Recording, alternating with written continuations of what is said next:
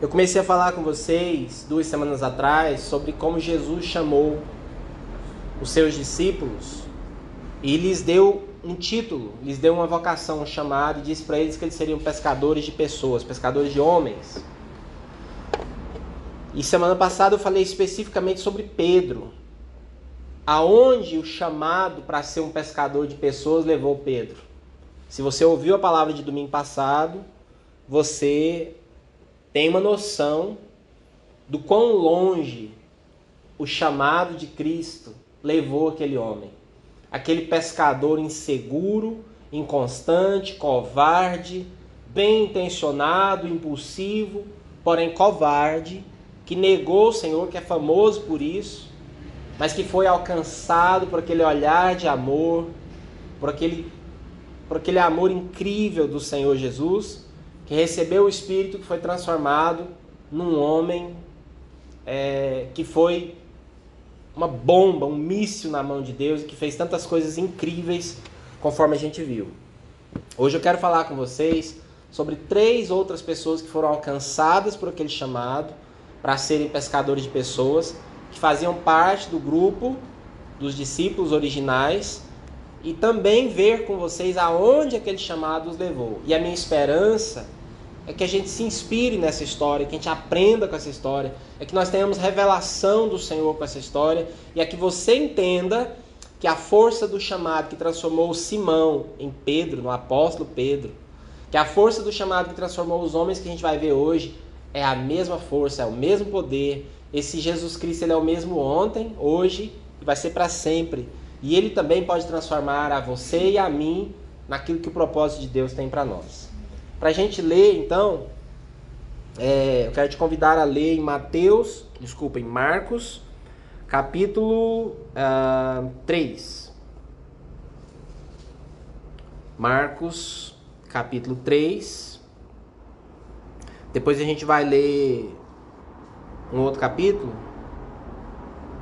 Nós vamos começar aqui. Marcos, capítulo 3, versículo 13. Abra sua Bíblia e acompanhe comigo. Marcos 3, versículo 13. Jesus subiu a um monte e chamou a si aqueles que ele quis, os quais vieram para junto dele. Escolheu doze, designando-os como apóstolos, para que estivessem com ele, os enviasse a pregar e tivesse autoridade para expulsar demônios. Isso aqui eu acho muito interessante que Jesus chama esses apóstolos, e aqui o texto diz que ele os chamou para três coisas. E essas três coisas estão na ordem certa, e são para elas que o Senhor também nos chamou. Primeiro, para que estivessem com Ele. Nosso chamado básico, a coisa mais importante que Deus te chamou e nada pode substituir isso. E aí é onde eu faço relação com a fala inicial, né? É para estar com Ele. É para orar, é para ter comunhão com Ele, é para adorá-lo, é para ler a palavra. Primeira coisa que Jesus chamou os discípulos para estar com ele. Todo o resto é derivado disso. Segunda coisa, para que os enviasse a pregar. Você fica com Jesus, você tem um relacionamento com ele e você é enviado a pregar. Então, primeiro a relação com ele que te chamou, depois a sua relação de serviço às pessoas que ele te chamou para impactar, para pregar. E terceiro, para que tivesse autoridade para expulsar demônios. Nós também somos chamados para entrar numa guerra e já entramos como vencedores. Então aí você tem a relação com Deus, com as pessoas e a não é uma relação, né, mas a guerra contra o reino das trevas. E estes são os doze que ele escolheu. E aqui você tem uma lista dos doze discípulos: Simão, a quem deu o nome de Pedro, Tiago, filho de Zebedeu, e João, seu irmão, aos quais deu o nome de Boanerges, que significa filhos do trovão, André, Filipe, Bartolomeu, Mateus, Tomé, Tiago, filho de Alfeu, Tadeu, Simão, o Zelote e Judas Iscariotes, que o traiu. Agora, vamos ler também no mesmo Evangelho de Marcos, capítulo 10, por favor. Marcos, capítulo 10.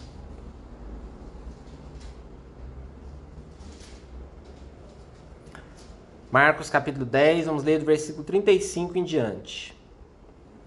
Uma historinha muito interessante que envolve principalmente aqui os Boanerges, o Tiago e João. Nisso, Tiago e João Marcos 10, 35. Nisso, Tiago e João, filhos de Zebedeu, aproximaram-se dele e, e disseram: Mestre, queremos que nos faças o que vamos te pedir. Uau, dois discípulos dos mais íntimos chegam perto de Jesus e fazem um pedido. O que você espera aqui? Algo muito lindo, né?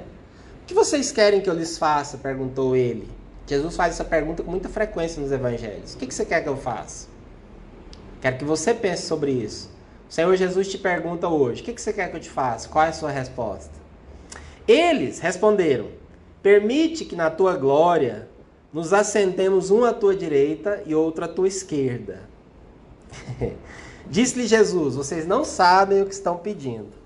Vocês conseguem beber o cálice que eu estou bebendo? Ou ser batizados com o batismo que estou sendo batizado? Em outras palavras, vocês conseguem passar pelo que eu estou passando e vou passar? Vocês estão querendo sentar numa posição junto comigo? Vocês conseguem passar pelo que eu estou passando e vou passar? Podemos, responderam eles. Sabe de nada aqui, né? Os dois inocentes. Jesus lhe disse: Vocês beberão o cálice que estou bebendo e serão batizados com o batismo que estou sendo batizado. Mas o assentar-se à minha direita ou à minha esquerda não cabe a mim conceder.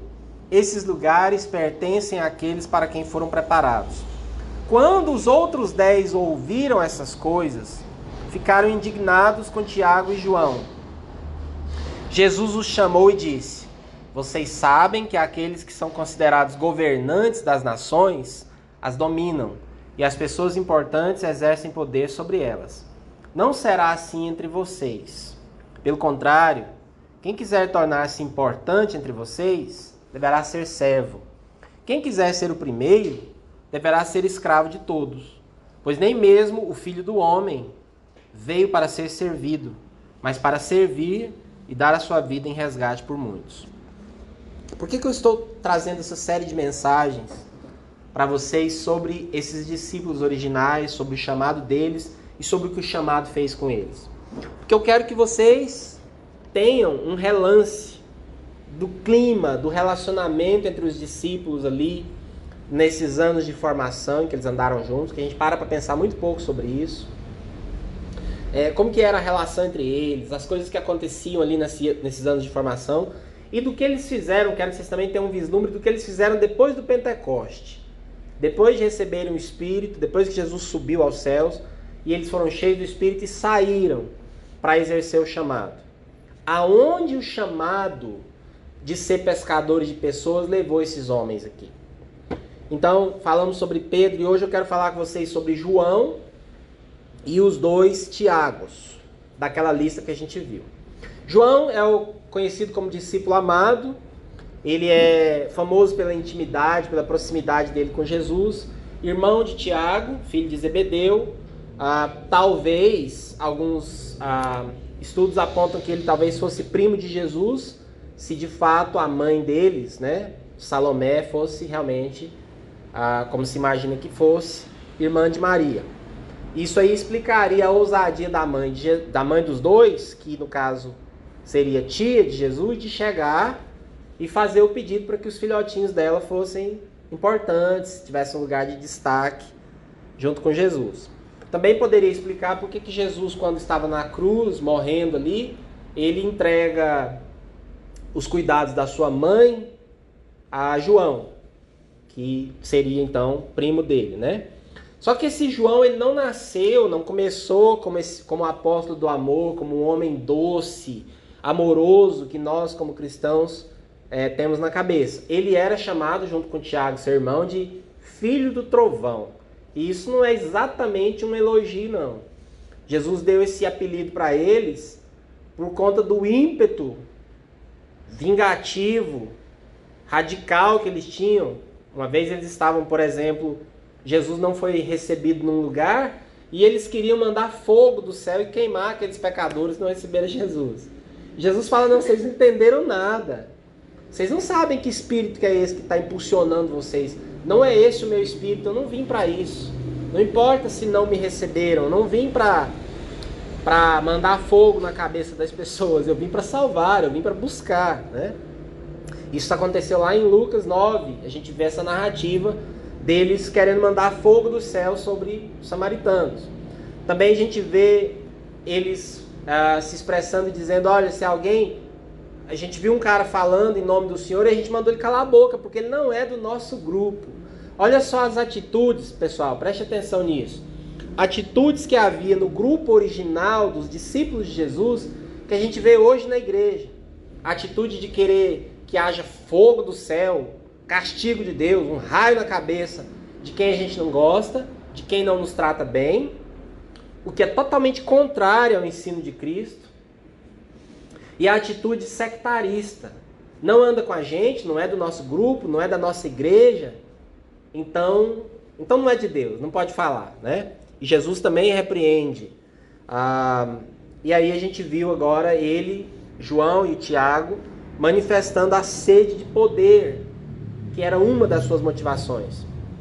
O Senhor tem que trabalhar muito no caráter de João para fazer dele o que ele se tornou depois, que é um dos apóstolos mais ativos da narrativa do livro de, de, de Atos, fundador e pastor, talvez você não saiba disso, mas ele foi fundador e pastor da igreja de Éfeso e foi também o escritor do Evangelho de João. Ah, de três cartas que levam o nome dele e do livro mais profundo e mais complexo, sem dúvida, mais complexo do Novo Testamento, que é o livro de Apocalipse. E ele também, curiosidade, foi o único apóstolo, João, que morreu de morte natural. Agora, e os Tiagos? Tiago também, talvez você não saiba, é a forma grega do nome Jacó. Portanto, um nome extremamente comum em Israel. É simplesmente o nome do pai da nação. Então, encontrar Jacós, Tiagos em grego, é a coisa mais comum, era uma coisa mais comum naquele tempo. No Novo Testamento, a gente tem quatro Tiagos, a título de curiosidade. Você tem Tiago, que é chamado de Tiago maior, entre aspas, que é esse irmão mais velho de João. Você tem Tiago, filho de Alfeu, que é chamado de Tiago menor, talvez irmão de Mateus. Você tem Tiago, pai de Judas Tadeu, e você tem Tiago, irmão de Jesus. Esse Tiago, irmão de Jesus, ele só vai crer em Jesus após a ressurreição, mas ele se torna um líder muito importante da igreja primitiva. Na verdade, tudo indica que ele se tornou o pastor, líder da igreja de Jerusalém. É... Ele escreve a carta que leva o nome dele, então o Tiago da carta de Tiago é o Tiago, irmão de Jesus. E ele era conhecido por ser um homem de muita oração, né? Nada de cachaça e muita oração. E inclusive a tradição diz que ele levava o apelido, tinha o apelido de Tiago, o homem dos joelhos de camelo. Por quê? Porque para quem não sabe também, o camelo é um animal que ele se ajoelha, né? O camelo ele está em pé, depois ele, ele, ele vai dobrando ali as pernas e se ajoelha. Ele tem um joelhão grosso, muito grosso, aquele, aquela pele áspera, porque ele se apoia sobre os joelhos. E Tiago diz a, a tradição que ele orava muito de joelhos e, portanto, tinha os joelhos ásperos. E era chamado de Tiago ah, joelhos de camelo. Segundo registros também extra, extra bíblicos, ele foi morto apedrejado pelos fariseus. Todos os discípulos, menos João, morreram, foram martirizados. Ah, mas esse Tiago aqui é só curiosidade. Ah, o que eu quero falar hoje é dos dois Tiagos que faziam parte do grupo dos doze. O primeiro, que eu vou começar, Tiago menor, filho de Alfeu. A gente tem pouca informação sobre ele. Ele é considerado um dos apóstolos desconhecidos. É, uma das coisas que se supõe sobre ele é que ele fosse irmão de Mateus, que era outro dos doze. Tem muita tradição histórica, atenção para isso que isso é interessante. Existem tradições que não estão na Bíblia, documentos, textos que afirmam que ele era muito parecido fisicamente com Jesus, ao ponto dos dois serem confundidos. Isso seria uma das explicações pelas quais Judas é, beijou Jesus para entregá-lo lá para os que foram prendê-lo. Para quê? para identificá-lo e não correr o risco de prenderem a Tiago no lugar dele. É uma das explicações. Esse também, Tiago menor, ele teria sido assassinado pelos fariseus que também o apedrejaram. Tiago, o maior, irmão de João, era um dos filhos de Zebedeu, era pescador, filho de Salomé, que era uma das mulheres que seguiam a Jesus, possível tia de Jesus. Ah, isso também pode explicar porque que ele estava sempre junto com João, no grupo mais íntimo, mais próximo de Jesus. Tiago, Pedro, Tiago e João, ah, os dois filhos de Zebedeu, eles presenciaram cenas que os outros discípulos não viram. Por exemplo, a, a ressurreição da filha de, de Jairo, a transfiguração, e também quando Jesus vai para o jardim ah, das oliveiras ali no Monte das Oliveiras, no Jardim do Getsemane, quando Jesus vai viver aquele momento de agonia, aquela oração dele antes de ser preso, ele chama esses três discípulos que eram seu círculo mais íntimo: Pedro, Tiago e João. Esse Tiago, ele era o irmão mais velho de João. Isso se deduz porque o nome dele sempre aparecia primeiro. Na tradição dos judeus, os irmãos mais velhos são sempre citados primeiro. Ele era também um sujeito, assim como João, com tendências à ira, por isso que os dois receberam o apelido de Boanerges, filhos do trovão, os homens que querem mandar raio na cabeça das pessoas, né? Era um homem zeloso, entusiasmado. E assim como João, eles tinham, os dois tinham ambição pelo poder. Queriam ser homens de destaque, queriam ser reconhecidos e atraíram, vocês viram isso comigo no texto que lemos, a indignação dos outros discípulos, né? Ah, ele desaparece em Atos só vai ser mencionado depois quando morre. E a pergunta é: por que, que Tiago, esse irmão de João, some em Atos? Uma das teorias é que ele. Ah, muitas tradições dizem que ele teria saído logo de início para pregar o evangelho fora de Jerusalém. Existem tradições que dizem que ele teria chegado até a Espanha. E naquele tempo, sair de Jerusalém e chegar à Espanha sem avião, sem carro, sem nada do que temos hoje, era uma tremenda viagem. Era realmente ir até os confins da terra. Ele teria lançado as bases do evangelho naquele país, na Espanha. De lá ele teria voltado para Jerusalém e sido martirizado. Na, na, Espanha existe uma cidade chamada Santiago, Santiago de Compostela, que é um marco histórico do possível trabalho de São Tiago, desse Tiago, lá na Espanha. Se isso é verdade, então isso mostra que esse Tiago entendeu rapidamente o que os outros demoraram muito tempo para entender. Que não era para ficar lá em Jerusalém, todo mundo ajuntadinho, gostosinho, quentinho, mas era para espalhar e levar o evangelho até os confins da terra. Um, o que, que a gente aprende com a vida desses três homens que eu acabo de dar um panorama bem rápido, bem superficial para vocês? Tiago, o, o filho de Alfeu, Tiago e João, filhos de Zebedeu eu quero falar quatro coisas para vocês que eu espero que você tenha revelação nessa noite. Dentro dessa ênfase que eu falei, que você perceba o quanto o chamado de Jesus levou esses homens além. Sem Jesus, se Jesus não entrasse na vida desses homens, Pedro morria, aposentava pescador. Tiago e João morriam, aposentavam pescadores ali, seriam completos anônimos, como a maioria de, dos bilhões de pessoas que já passaram por esse planeta. Mas porque Jesus entrou na vida deles, porque Jesus fez aquele chamado: olha, vocês vão ser pescadores de pessoas. E porque Jesus ministrou a eles, e porque eles deixaram que Jesus transformasse a vida deles e foram cheios do Espírito, eles se tornaram o que se tornaram, né? A minha oração ao preparar essa palavra, essa mensagem, essa série de mensagens, é que você, Ana, é que você, Renata, é que você, Divino, Elias, cada um de nós, acredite, perceba, Paulo, Denise, que o Senhor pode levar a nossa vida muito além dos seus sonhos mais malucos, daquilo que você não pode nem imaginar, porque foi o que ele fez com esses homens. E nós cantamos hoje também uma canção interessante sobre o chamado, sobre o chamado de, de Abrão, né? Que é outro cidadão que estava lá vivendo a vida dele, em Ur dos Caldeus, e um dia ele tem um encontro com o Deus que se tornou o Deus dele, o Deus de Abraão, que mudou o nome dele, assim como fez com Pedro, e que mudou a história dele, fez uma nova história. Então, se você não levar nada para casa hoje, eu penso que a coisa que Deus está falando hoje para nós é o Senhor tem de fato. Isso não é só refrão de uma música bonitinha.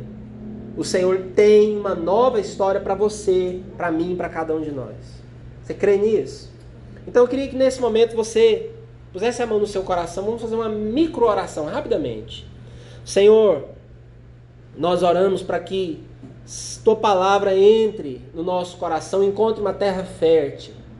Tua palavra, que nós não tenhamos aquela mentalidade de quem está acostumado, de que é só mais um culto, mais uma palavra, mas que nós agora estejamos ávidos, famintos, sedentos, abertos, para que a tua palavra entre em nós e mude a nossa vida, que a gente possa ouvir e crer e deixar essa palavra produzir fruto em nós e nos levar muito além, como levou Abraão, como levou Pedro, Tiago, João, cada um desses homens que nós estamos estudando na tua palavra. Faz isso com cada um de nós, meu Deus. Quebra as barreiras, quebra tudo que contém, que impede mover o teu espírito. Vem como um vento impetuoso. Apareça. Que o teu nome, que o teu poder exploda na nossa vida. Que o teu chamado nos leve muito além do que nós podemos imaginar. Em nome de Jesus. Amém, gente? Quatro coisas que eu olho para a vida desses caras, Pedro da semana passada e hoje Tiago menor, Tiago maior e João, com tudo que eu falei para vocês que eles eram, eu aprendo quatro lições. Primeira, esses caras eram extremamente imperfeitos, mas foram aperfeiçoados. Eu quero que você guarde essas duas palavras na sua cabeça, porque isso nos descreve. Somos imperfeitos, mas estamos sendo aperfeiçoados. O nosso Deus ele faz isso, ele pega uma pessoa imperfeita, que sou eu, que é você, e ele começa a trabalhar num processo de aperfeiçoamento do imperfeito. Então, esses caras aqui, eles eram absurdamente imperfeitos. O tipo de pessoa que a gente conversou sobre isso no domingo passado, conversando na nossa PN quarta-feira. Como que o Senhor escolhe pessoas como essas? Até já li um texto uma vez. É, eu tenho esse texto guardado que eu achei interessante demais. O autor ele imagina Jesus mandando o currículo dos 12 discípulos para uma empresa de consultoria, Renata, uma empresa de consultoria de recursos humanos. E aí, nesse texto, o, essa empresa manda o laudo, digamos assim, de volta para Jesus, e o texto é muito bem escrito. Senhor Jesus de Nazaré, estamos enviando aqui o nosso laudo psicológico dos 12 candidatos que o Senhor enviou para nós, que o Senhor está pensando em colocar como os seus assessores na organização que o Senhor está começando e tal. E aí eles começam a analisar o, as, o perfil psicológico. Ele vai falando, olha, Tiago e João, embora tenham muita iniciativa, tem perfil psicopata, assassino, e um monte são violentos, tendências para agressividade. É, Pedro é uma pessoa com boas intenções, mas não pode ser confiável. Ele, ele não vai terminar nenhuma tarefa. O texto é muito bem escrito e vai falando essas coisas todas sobre cada um deles. E o texto termina dizendo assim: olha, ah, apareceu, que linda. É, o texto termina, Renata, dizendo assim: tem um dos seus candidatos que é um líder nato, é ambicioso, muito bom com finanças, tem conhecimentos administrativos e que nós recomendamos que o senhor o coloque como líder da sua organização, que é Judas Iscariotes. Imagine se Jesus seguisse essa visão né, que nós temos nas empresas, e precisa ter mesmo, de olhar perfil psicológico, o que a pessoa é, antes de colocá-la nos cargos e tal. Judas seria o cara mais recomendado. Mas Jesus pega os imperfeitos, o psicopata, o, o, o violento, o inconstante, o que começa coisas e nunca termina. Você já conheceu alguém, ou talvez você seja aquela pessoa que não consegue terminar o que começa? É, é um, o currículo de muita gente é uma série de livros começados e não terminados. É curso superior incompleto, tem três cursos superior incompleto. Já começou em inglês 29 vezes, nunca terminou. Sabe, tem gente que é assim, é Pedro, é Simão. E o Senhor vai, escolhe esse cara e faz dele um dos principais líderes. Eu não sei você, mas eu fico empolgado porque eu falei isso e vou falar agora. Não tenho problema nenhum em falar isso. Na PN, na quarta-feira, eu falei: olha, eu não me escolheria. Quando eu olho para as minhas falhas, e de verdade eu não estou aqui tentando soar espiritual nem nada, estou sendo sincero. Eu não me escolheria, mas o Senhor me escolheu. Aqueles discípulos não eram homens que o olhar humano escolheria, mas o Senhor não vê como vê o homem, o Senhor vê o coração. Então eles eram imperfeitos, mas foram aperfeiçoados. Tiago e João, iracundos, violentos, ambiciosos, querendo estar por cima dos outros. O Senhor trabalha na vida deles. E veja, João, por exemplo, que era esse cara que queria mandar fogo na cabeça das pessoas, ele se transforma no apóstolo do amor. Vocês já leram as cartas de João? É, é um mel. Filhinhos, amai-vos uns aos outros. Quem não ama o seu irmão não ama a Deus. Filhinhos, é filhinhos para. Ele chama todo mundo de filhinhos. Ah, é um pregador amável. Escreve o evangelho maravilhoso. Ah, existem histórias extra-bíblicas também, tradições que dizem que já bem velhinho, ele era levado, carregado para as reuniões da igreja e já não conseguia pregar, mas ele ficava repetindo: Filhinhos, amem-se uns aos outros. Era o que ele falava. E aí, uma vez perguntaram para ele: por que você só fala isso? Filhinhos, amem uns aos outros. Ele respondeu: porque foi o que Jesus mandou. Jesus disse que nós seríamos conhecidos como discípulos dele se amássemos uns aos outros. Essa é a marca do discípulo: amar os irmãos, ser apaixonado pelos irmãos. E se vocês fizerem isso, se você amar os irmãos, você vai cumprir toda a lei. Jesus resumiu a obediência nisso daí. Por que, que João, que era violento, filho do trovão, se tornou o apóstolo do amor?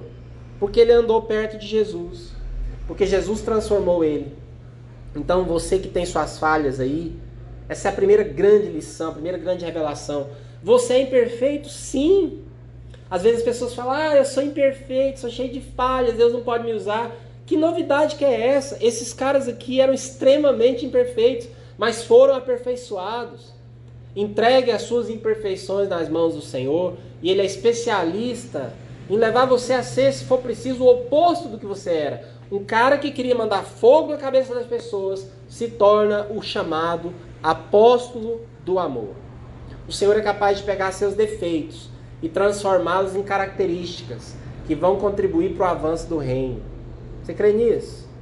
Amém?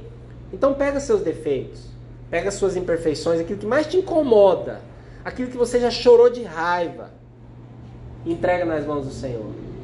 Amém? Segunda coisa, morrer para gerar vida. Quando você pensa em Tiago, irmão de João, ele tem um ministério curto e morre. Logo ele é assassinado. Como é que um homem tão importante na vida da igreja é assassinado? Por que, é que Deus permite isso? Deus é soberano, ele sabe todas as coisas. A morte de Tiago não intimidou a igreja, pelo contrário. A morte dele parece que foi um, um galão de gasolina jogado numa fogueira. Após a morte de Tiago, a igreja explode, se multiplica. Logo depois da morte dele, o texto de Atos diz que a palavra do Senhor se multiplicava.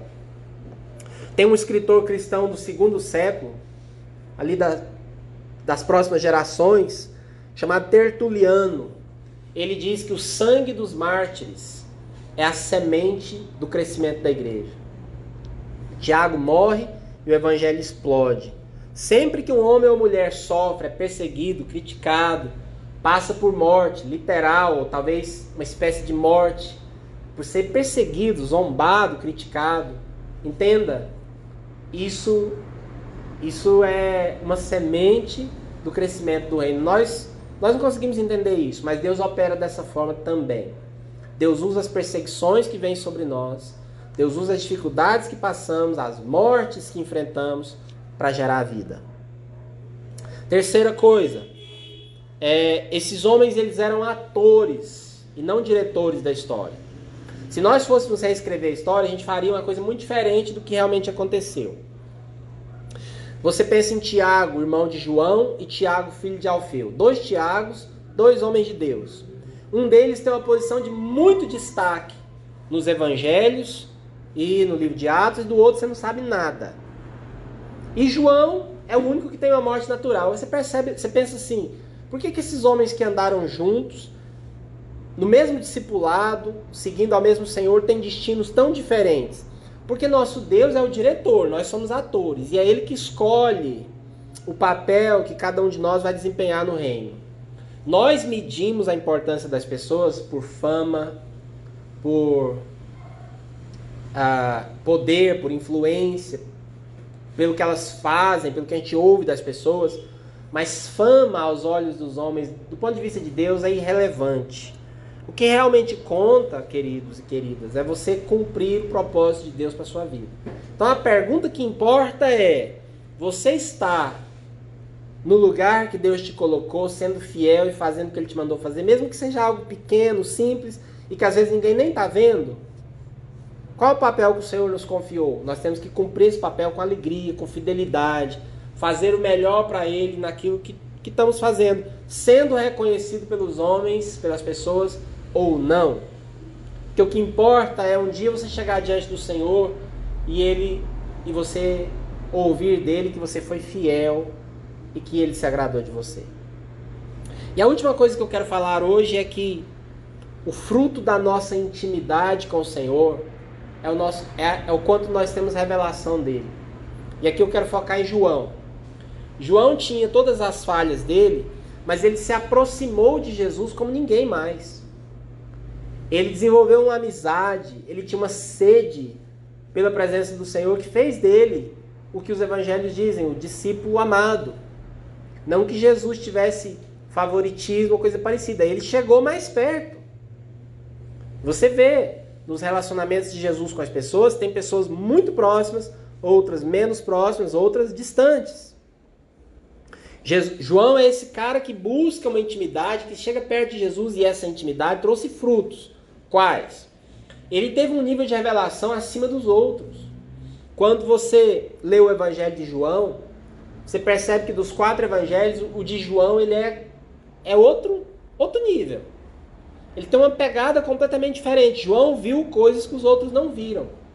Enquanto os outros são mais focados nas coisas que Jesus fez, nos, na cronologia, no que aconteceu, nos milagres e em alguns dos discursos, João Primeiro que João é o único que não começa com Jesus nascendo ou Jesus adulto. João começa lá na eternidade, antes do tempo. Mateus e Lucas começam com o nascimento de Jesus, com o bebê, o homem. Marcos começa com Jesus adulto já pregando. Mas João vai muito atrás, ele, a cronologia de João começa antes do mundo existir. No princípio ele era a palavra, a palavra era Deus. Todas as coisas foram criadas por ele. Ele criou o mundo, o universo. Então João vai lá onde ninguém foi. E João também, se você considerar a obra dele, ele também vai no final onde também ninguém foi, porque ele é o cara que tem a visão do Apocalipse. Ele vê Jesus glorificado, sentado no trono, ele vê a eternidade futura. Se é que você pode dizer isso. Ele vê a eternidade passada, ele vê a eternidade futura. Ele escreve o evangelho mais profundo, ele pinta com detalhes os momentos íntimos de Jesus. João era um observador. Ele pega Jesus ali nos momentos finais dele, lavando os pés dos discípulos, com aquele discurso final, aquele discurso de quem está poucas horas antes de morrer. Ele pega detalhes do carinho de Jesus para com os seus discípulos e discípulas. Ele narra histórias e milagres que os outros não narraram. Ele narra as famosas declarações Eu sou de Jesus. Quando Jesus diz Eu sou o caminho, a verdade e a vida, eu sou a luz do mundo, eu sou o pão da vida. É, ele escreve, como eu já falei aqui, as cartas do amor e ele é o cara que Deus escolhe para dar a ele a revelação do Apocalipse, das coisas que eram, que são e que haverão de vir. Então João tem uma visão, uma revelação que ninguém mais demonstrou ter, fruto da sua intimidade. Se você quer ter revelação do Senhor, se você quer conhecê-lo, se você quer receber aquilo que ninguém mais recebeu, então você tem que ter intimidade que ninguém teve. Aí você tem que ter muita oração. Você tem que se aproximar do Senhor. Você tem que buscar na palavra. E tá aí Buscar-me-eis e me achareis. Quando essa condição? Vocês me buscarem de todo o coração, quando o Senhor for a coisa mais importante na sua vida. Quando você, apesar do seu trabalho, dos seus estudos, do seu cansaço e de tudo mais, tirar tempo para Ele, se achegar a Ele e falar: Jesus, tudo perde a importância comparado com o Senhor. O Senhor é a coisa mais importante da minha vida. Eu tenho que dar tempo para o meu trabalho, eu tenho que dar tempo para os meus estudos, eu tenho que dar tempo para minha família, para tanta coisa. Mas eu quero separar alguns momentos aqui para te dizer que o Senhor é o tesouro do meu coração. Que o Senhor é meu melhor amigo. Eu quero, como João, me reclinar no teu peito. Ser amigo do peito. Ser uma pessoa que busca intimidade com o Senhor. Se a gente fizer isso, qual que é a recompensa? Buscar-me-eis e me achareis. Qual é a recompensa de quem busca a Deus? É óbvio, acha Deus. Hebreus 11 vai dizer assim que nosso Deus, ele se torna recompensador daqueles que o buscam. Qual que é a recompensa que o Senhor dá para quem o busca? É se dar. Se você estiver buscando você chegar aqui pra mim, na minha casa, procurando um copo d'água, eu vou te dar o copo d'água. Se você falar, olha, eu tô buscando tal e tal coisa, me empresta aí um objeto, se eu tiver e puder te dar, eu vou te dar. Mas se você chegar e falar, olha, eu vim aqui hoje buscar você. Eu quero gastar um tempo com você, eu quero tomar um café com você, porque eu te considero importante, eu quero estar com você. Bom, eu vou ter muito prazer em, se for possível, em te dar o que você veio buscar. A comunhão comigo muito mais o Senhor. O Senhor está buscando pessoas que o busquem. Por isso que Jesus diz no Evangelho de João, ele fala que o Pai procura adoradores que o adorem em espírito e em verdade. Gente que o ame. Gente que queira Deus. Que não quer outras coisas. Que quer o Senhor por Ele mesmo. Esse era João. E João é o cara que escreve lá na sua carta, e vou terminar com isso lá na carta, na primeira carta dele, ele começa no primeiro capítulo falando de quatro níveis de intimidade com o Senhor. João era o cara certo para falar sobre isso.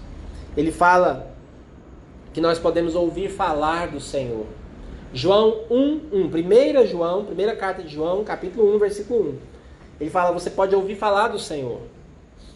Tem gente que fica nisso a vida inteira, ouvindo falar. Dentro da igreja. Eu sei porque eu já fui um desses. Você está dentro da igreja, você ouve falar. Você ouve falar de um Deus que as pessoas conhecem, que as pessoas oram. Você fica ali, ouvindo falar. João avança e fala que você pode vê-lo. Ver é um nível de conhecimento mais avançado, né, do que apenas ouvir. Você não está só ouvindo falar da pessoa, você a viu finalmente. Ah, então essa é a pessoa de quem eu ouvi falar. E aí você já tem outro outro nível de, de conhecimento de quem aquela pessoa é. Você já passa até as suas histórias para contar. Aí João fala de um terceiro nível que é contemplar. E contemplar é um olhar apaixonado. Contemplar é um olhar demorado. Contemplar é quando você pode contemplar, por exemplo, a lua, né? Essa lua linda que a gente está tendo nesses dias. Você tirar um tempo para ficar ali olhando, admirando a beleza de um pôr do sol, de uma flor, de um animal, de uma pessoa que você ama, de uma obra de arte. Tem tanta coisa linda para se contemplar. Contemplar é o olhar apaixonado. Quem está contemplando não olha de qualquer jeito. Quem está contemplando demora. E está apaixonado, quer pegar cada detalhe. Às vezes você vai num lugar, vamos falar de um, de um lugar, uma beleza natural qualquer. Tem gente que está ali diante de um lugar que às vezes você vai uma vez na vida. E a pessoa consegue estar naquele lugar mexendo no celular. Que você tem ele o tempo todo, né?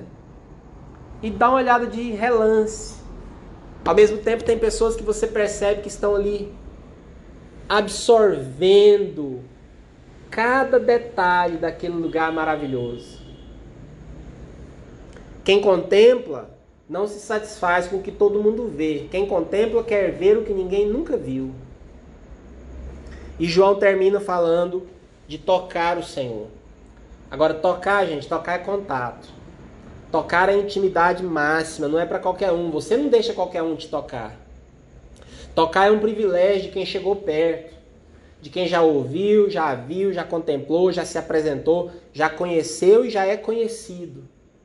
Porque você não deixa, eu repito, qualquer um te tocar. Para te tocar, tem que ter relacionamento, tem que ter conquistado, tem que ter intimidade, tem que ser amigo. E quem toca em Jesus, a gente vê isso nos evangelhos o tempo inteiro. Quem toca em Jesus é transformado. Quem toca em Jesus, a hemorragia de 12 anos é curada. Quem toca ou é tocado por ele, que é uma via de duas mãos, se é cego, enxerga, se é surdo, escuta, se é mudo, fala, se é morto e Jesus toca, ressuscita, se é leproso, a lepra desaparece. Quem toca em Jesus cai de joelhos e fala: Meu Senhor, meu Deus, meu Mestre.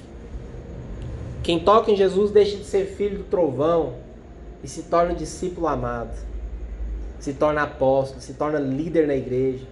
O que está faltando para mim e para você é sair do nível de apenas ouvir, de apenas ver, começar a contemplar o Senhor e começar a tocar e deixar que Ele nos toque. Amém? E eu quero orar com vocês mais uma vez. Quero convidar vocês aqui, vocês em casa, para que fechem os olhos.